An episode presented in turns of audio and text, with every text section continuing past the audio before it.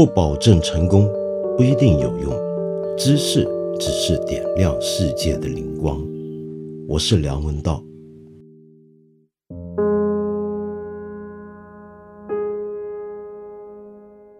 我的同事是不是太喜欢日本了？他们提醒我，这个星期天是日本作家夏目漱石的忌日。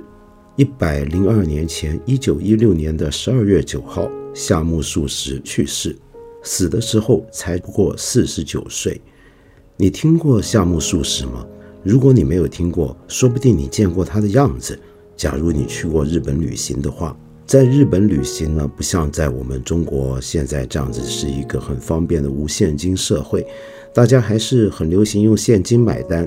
而在这个现金里面呢，他们的纸钞又有新旧两版，在旧版的日本的钞票一千元的日烟上面就印着的一个人的头像，那就是夏目漱石了。你大概就了解到他在日本人心目中是什么样的地位了。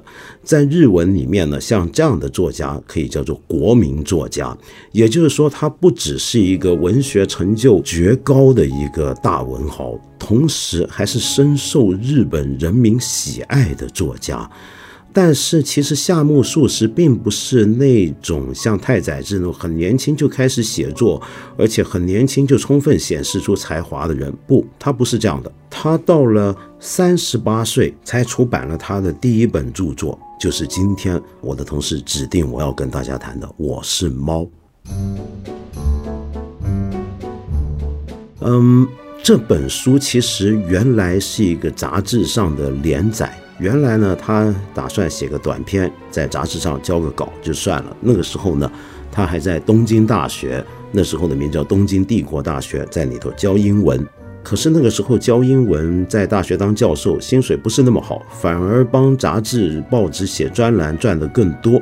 那么于是后来他也就辞职了，那就是因为他写的东西太受欢迎了。他在这个杂志上面先刊了一篇《我是猫》。结果后来发现大受欢迎，那一期的杂志居然销量为此上升十倍。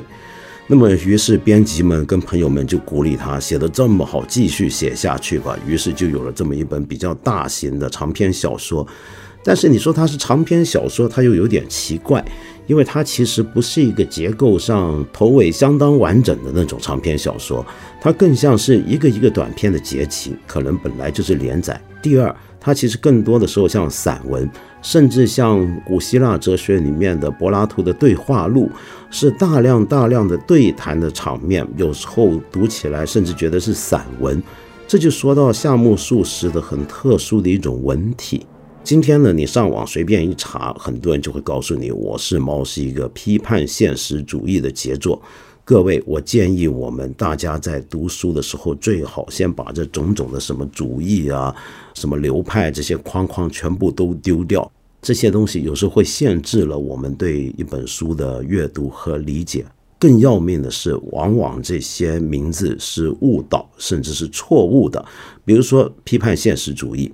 批判现实主义在日本真正被冠上这群名号的当年那些日本作家，其实是很不满意夏目漱石的，因为在他们眼中，夏目漱石恰恰是一个反动派，根本谈不上后来比较实心的批判写实主义。为什么？主要是因为他的文体。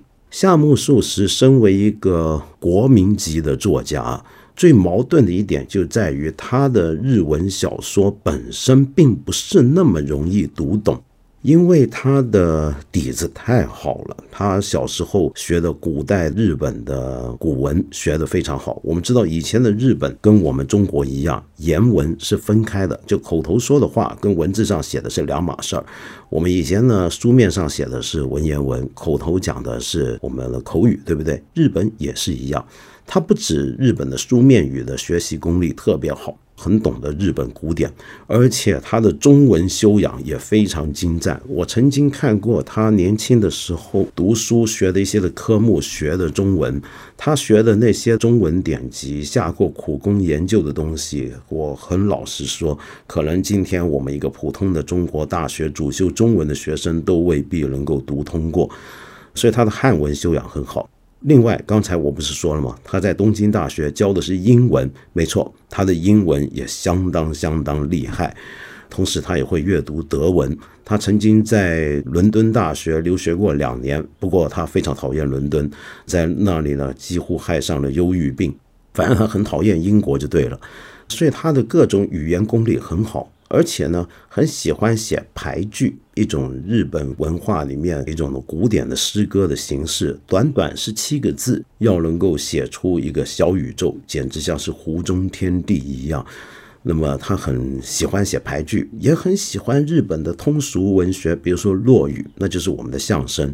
于是他的小说文体就糅杂了大量的。在今天的日本小说里面，已经见不到那些的古代日本的和文，就是古代的日本的那种书面语言，以及汉文的典故和影响，而同时又有很多世界各地的西方文化的比喻、例子、象征都运用进去。也就是说，他的小说其实是很书面化的，跟后来的批判现实主义其实非常不一样。但是。据说啊，假如你真懂日文的话，读他的书，你朗读起来会特别有韵味。原因就是因为他的小说有很多像牌句一样的语言，特别特别就是今天我们在说的这本《我是猫》。讲了这么半天，《我是猫》到底是什么样的小说呢？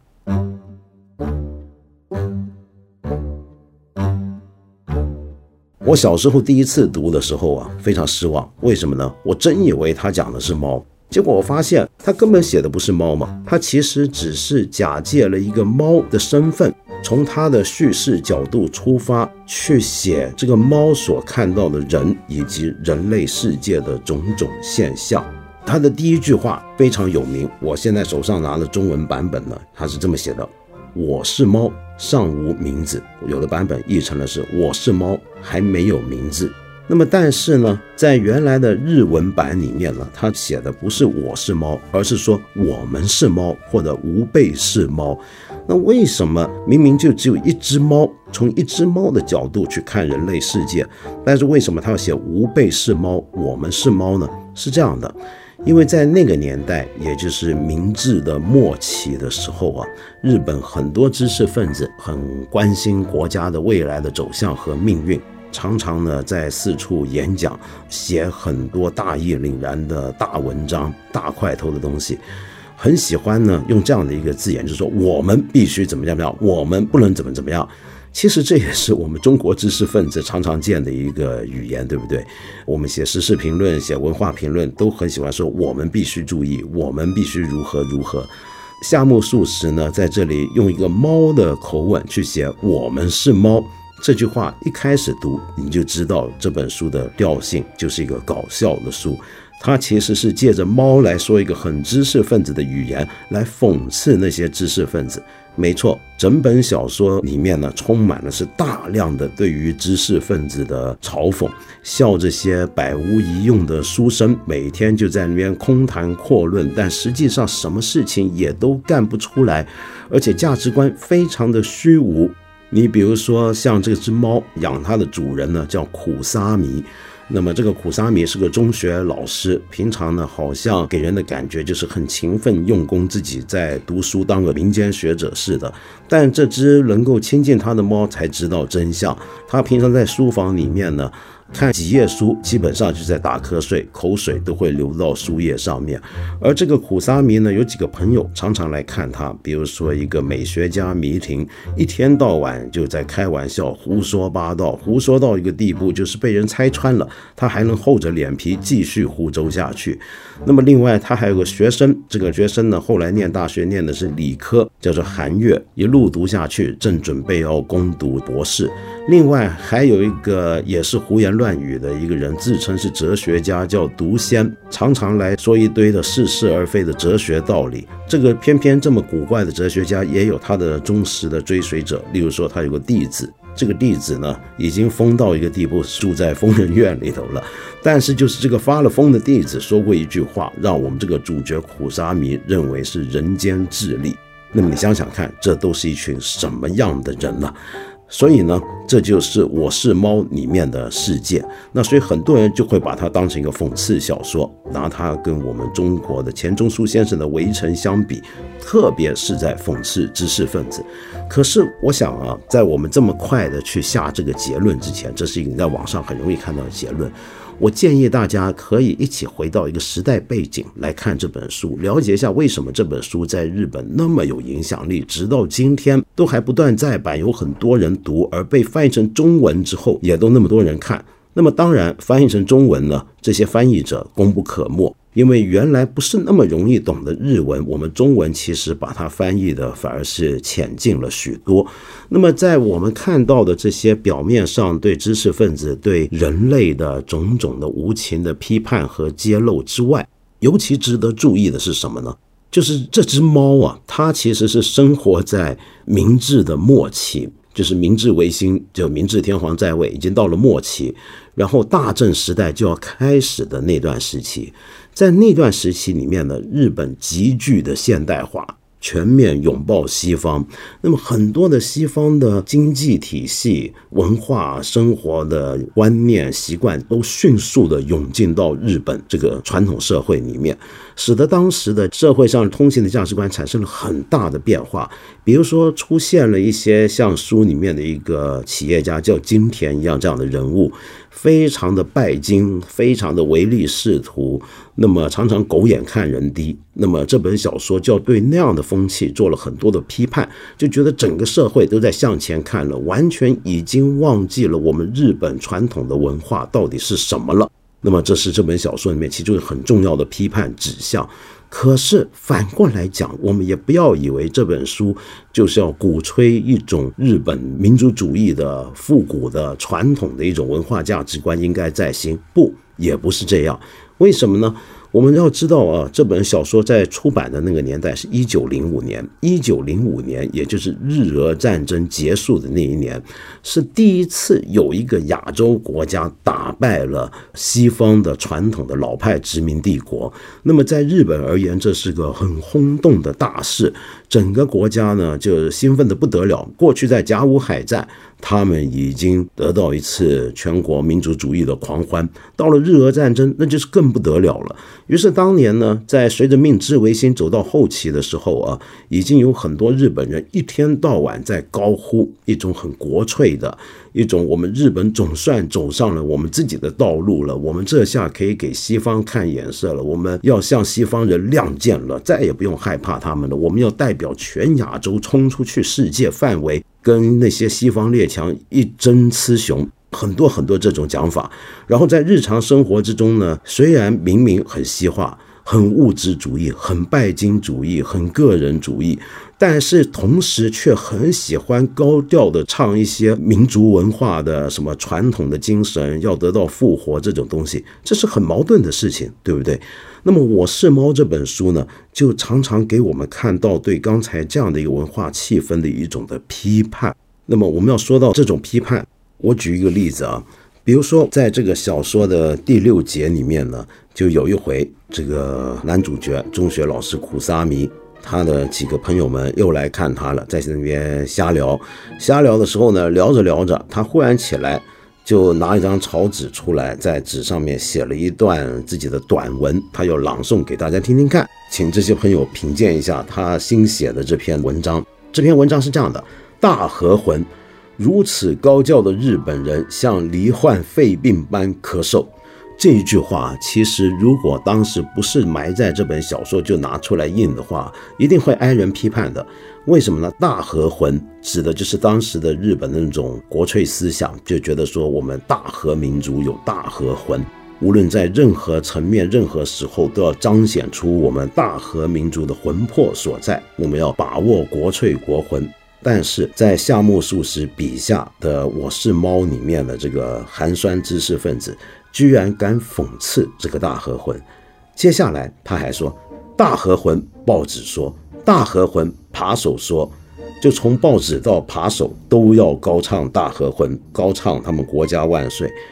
大和魂一要渡过大海，在英国发表大和魂的演说，在德国演出大和魂的戏剧。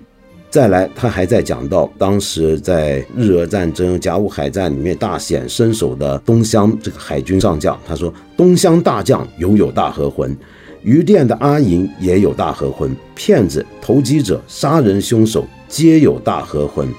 若问大和魂是什么，回答就是大和魂。径自走过，走了五六间房子之后，传来一声‘嗯哼’。”三角形是大和魂，或者四角形是大和魂。大和魂如字面所示是魂，既然是魂，所以随时飘来飘去。人人说过，但无人见过；人人听过，但无人遇过。大和魂一如传说中的天狗吗？那么基本上就把那个时候的日本的这种高涨的民族情绪是讽刺的一塌糊涂。所以这个时候我们就能够理解了。为什么我一开始说我当年不是很喜欢这本小说？因为我发现他根本不是想写猫嘛，他是假借猫的一个形象，把很多在人的身上不方便说的话，借着一个猫的口吻去把它说出来。于是这本小说里面几乎人人都能够无情的遭到讽刺，那些瞧不起穷酸知识分子的企业家要被嘲讽。而那些自以为很清高，实际上什么事儿也干不成的知识分子，要受到挖苦；整个国家、整个社会上面弥漫的意识形态要被批判。但是有一样东西，它到底还算是温存的，就是这个男主角苦沙弥，虽然手无缚鸡之力，虽然常常有胃病，就像夏目漱石本人一样，常常精神衰弱，也都像夏目漱石本人一样。但是他到底很老实，几乎从头到尾都很坚持自己的一套价值观，而且呢也相当的坦白，不愿意说谎话。这就是夏目漱石对他本人的一个期许吗？很可能是吧。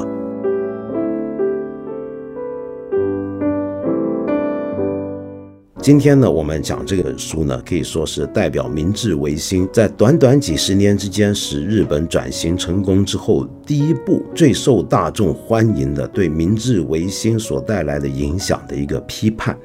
所以今天在明治维新一百五十年的今年，读这本书呢，还是很有意思的。如果你想了解更多明治维新是怎么样使日本迅速的崛起。又怎么样使得日本走上了历史上不可扭转的一个悲剧命运，来侵略中国？中国跟明治维新之后的日本到底又有什么差异？你想了解这方面更多的话，我可以推荐你去看理想听听看商兆奇老师，复旦大学的历史学讲师，听听他讲明治维新史讲，很深入浅出，你一定会有所得。但最后，我想跟你们说，这只猫。夏目漱石笔下的这只猫，一开头就说它没有名字。夏目漱石很有意思啊，他用一只没有名字的猫写了这么长的小说，可是他真的这个灵感是来自他养的一只猫，而且这只猫真的就像这个小说里面的猫一样，还没有名字。为什么一个人养猫不给猫取名呢？那大概就是因为他其实很疏于照顾。就像这个小说里面，猫也说，它主人其实不怎么照顾它，不怎么爱护它。看来夏目漱石很清醒，非常了解自己对自己的猫呢，也是欠缺关怀。后来这只猫呢，不晓得为什么，就像夏目本人一样，非常衰弱，然后衰弱致死，至死也都没有名字。那么在夏目漱石的故居，今天大家去参观，还能看到有一个猫冢，底下埋的就是我是猫的这只原型猫。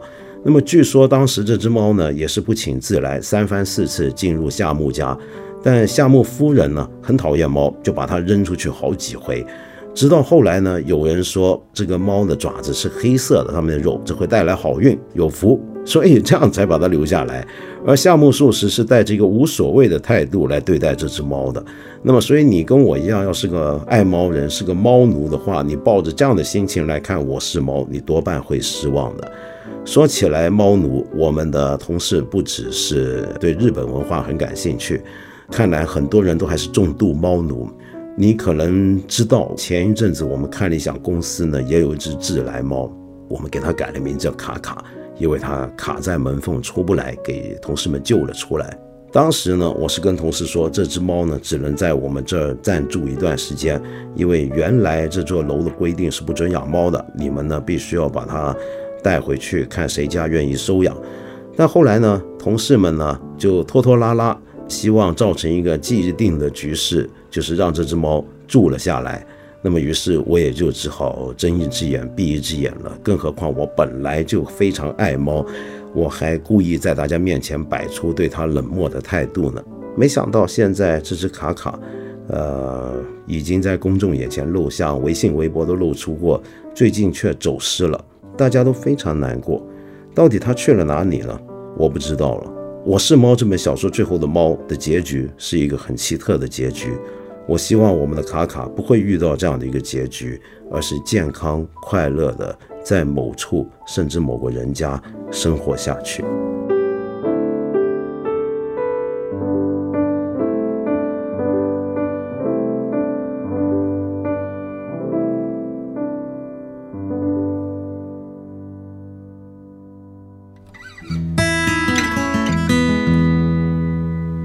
我们有一位朋友留言啊，他的署名叫做 F，他说呢，我是九零后，我听了很多期八分这个节目，感觉听不懂，感觉是好东西，就是感觉不知道听了能有什么作用。一次听不能足以听明白，二次听也不明白，是属于科普类型吗？还是精神食粮？看待世界的另一种眼光。然后呢，你很客气的说我是大咖级的人物，你认为你自己没有资格说话。感觉都很宽泛，然后看了我很多的视频，比较有兴趣是我讲生命的问题，讲人如何能让自己越来越好。而且你是看奇葩说被我们广告招来过来的，可是身为九零后，你比较喜欢我可以直接告诉你结果，然后我讲的这些东西你完全听不懂，该怎么办？首先呢，我非常感谢你看了奇葩说，然后来收听我们这个节目。第二，我更加感谢你，就是明明觉得自己没听懂我们这个节目这么多期，居然还能够坚持听下来，这是真让我佩服。如果给我，我一定做不到。好，回到您刚才说的这个问题啊，我我我要说一声抱歉，如果我说的东西没让你听懂的话，说不定是我的问题。你要知道，今天我们这个节目《我是猫》里面呢，就有这么一句话。就说呢，凡夫俗子啊，喜欢不懂装懂；知识分子或者学者却喜欢把容易懂的事情呢说的让人云里雾里去，让人不懂，那么以此为乐。我大概呢就是喜欢把很简单的道理说的乱七八糟，没让你听懂的人，真是很对不起。不过我有这么一个小小的建议，就是。因为我看到你还很想归类我这个节目到底属于哪一类？是科普吗？是精神食粮，还是看待世界的另一种眼光？我不知道你这个类型的区分的基础是什么。可是我自己的建议就是，也许最好不要先被这些类型捆绑，就像刚才我们节目里面所讲的。什么叫科普呢？什么叫精神食粮？事实上，什么东西都可以是精神食粮，对不对？你玩游戏，游戏说不定也能够发挥精神食粮的作用。所以，这个世界上面，我们不需要用这么多的类型去强行限制自己。一个东西好像无法分类，我就不知道该用什么样的相应于这个类型的一套的准备跟心态来看待它了。如果抛开掉这些类型，那么你在我这个节目会得到什么呢？坦白讲，我真的不知道。那么至于我这些东西有没有用，可能比起你见过一些我的访谈，说到什么生命问题这些东西，这个节目相对而言不是那么的有用。我也不知道怎么样告诉你结果，因为我根本不知道你想要的是什么结果，你有的问题是什么问题。更重要就是，我常常不能够给别人很直接的答案，那是因为我不敢啊。我自己为自己苦恼的问题思索一番，或者看一些书得出来的解答，未必对每个人都适用。而且，身为九零后，我给你的建议，恰恰是你不需要别人像我们这些老人给你这么多的答案。如果你一天到晚跟我们这种人要答案的话，你将来怎么超越我们？你怎么样成就你自己？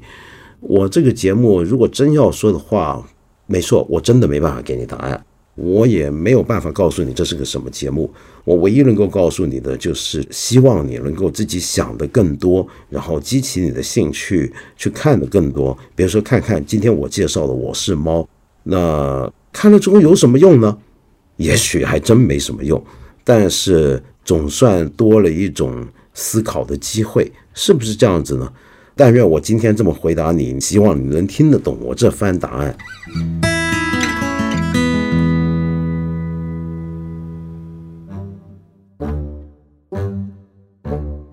其实说起来，这些纸币啊很有意思。我很喜欢看以前很多国家的纸币，上面都印着一些人物的头像。那些人物往往都是这些国家认为对他们而言非常重要的人物，或者很有代表性、很值得他们国民骄傲、能够汇聚国民团结的一种价值，就赋予在这些人像上面。所以日本人看来真的很爱文学吧？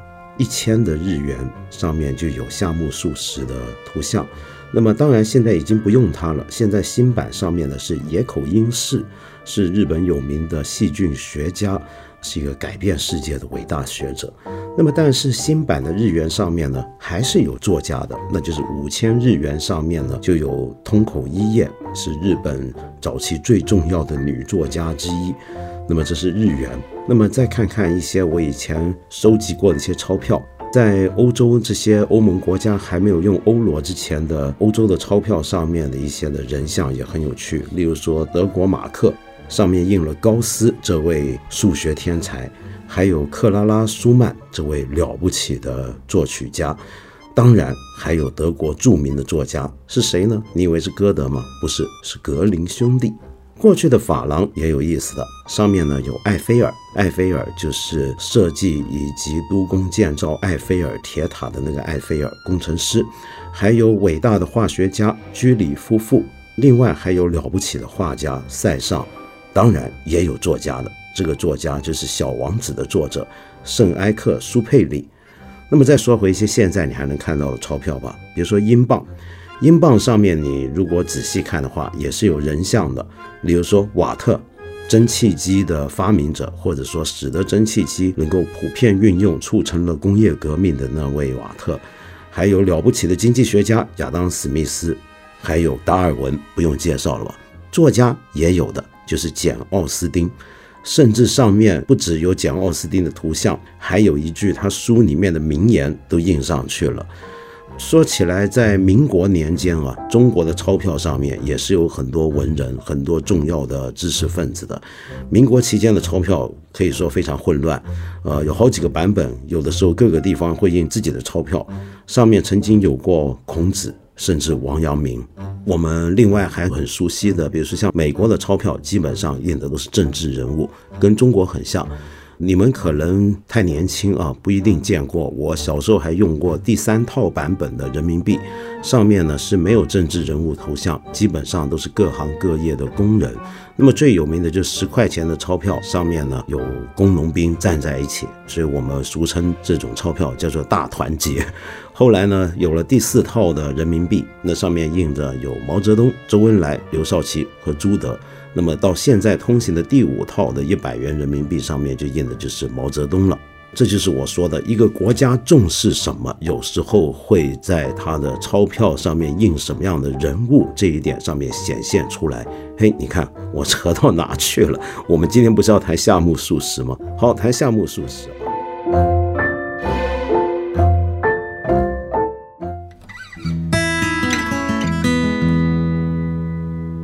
我们八分这个节目每星期三、每星期五都会在看理想 APP 和看理想微信公众号同步更新。欢迎你给我留言，提出你的问题或者建议。